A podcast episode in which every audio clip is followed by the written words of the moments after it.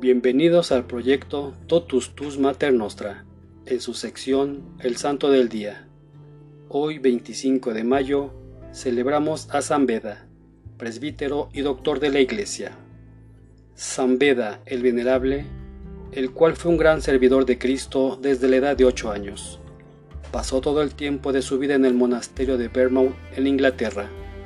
Se dedicó con fervor en meditar y exponer las escrituras, y entre la observancia de la disciplina regular y la solicitud cotidiana de cantar en la iglesia, sus delicias fueron siempre estudiar o enseñar o escribir.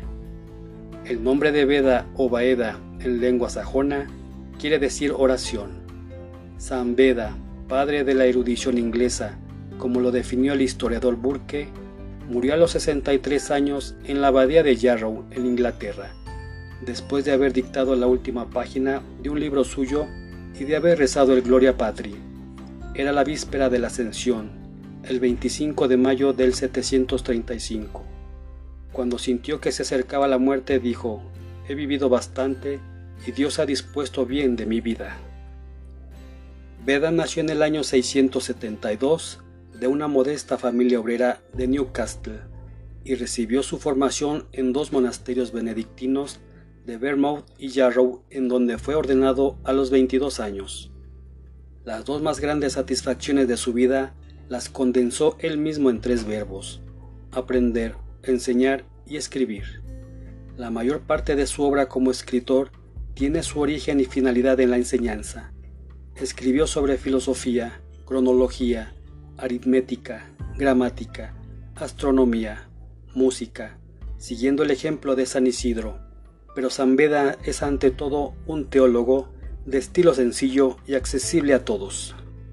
Se le presenta como uno de los padres de toda la cultura posterior, influyendo por medio de la escuela de York y la escuela carolingia sobre toda la cultura europea. Entre los monumentos insignes de la historiografía queda su historia eclesiástica, Gentlis Glorum, que le mereció ser proclamado en el Sínodo de Aquisgrana en el 836 como doctor venerado y admirado en los últimos tiempos. Le gustaba definirse como el historiador veraz, consciente de haber prestado un servicio a la verdad. Terminó su voluminosa obra histórica con esta oración.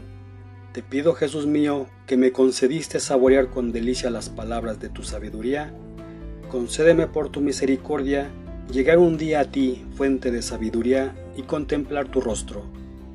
El Papa Gregorio II lo había llamado a Roma, pero Beda le suplicó que lo dejara permanecer en la laboriosa soledad del monasterio de Yarrow, del que se alejó solo por pocos meses, para poner las bases de la escuela de York, de la que después salió el célebre Alcuino, maestro de la corte carolingia y fundador del primer estudio parisiense.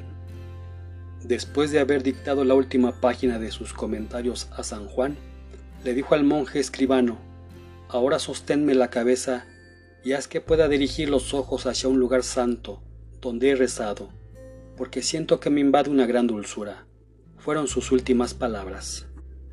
Hoy también celebramos a San Aldelmo, San Agustín Caloca Cortés, San Cañón de Atela, San Dionisio Cebuguagu, San Dionisio de Milán, San Genadio de Astorga, San Gregorio VII, San León de Troyes, Santa Magdalena Sofía Barat, Santa María Magdalena de Pazzi, San Pedro Don Van, San Zenobio de Florencia, Beato Gerardo Mecati, Beato Jacobo Felipe Bertoni, Beato Nicolás Chehelski, Beato Giuseppe Puglisi, Beato Mario Vergara.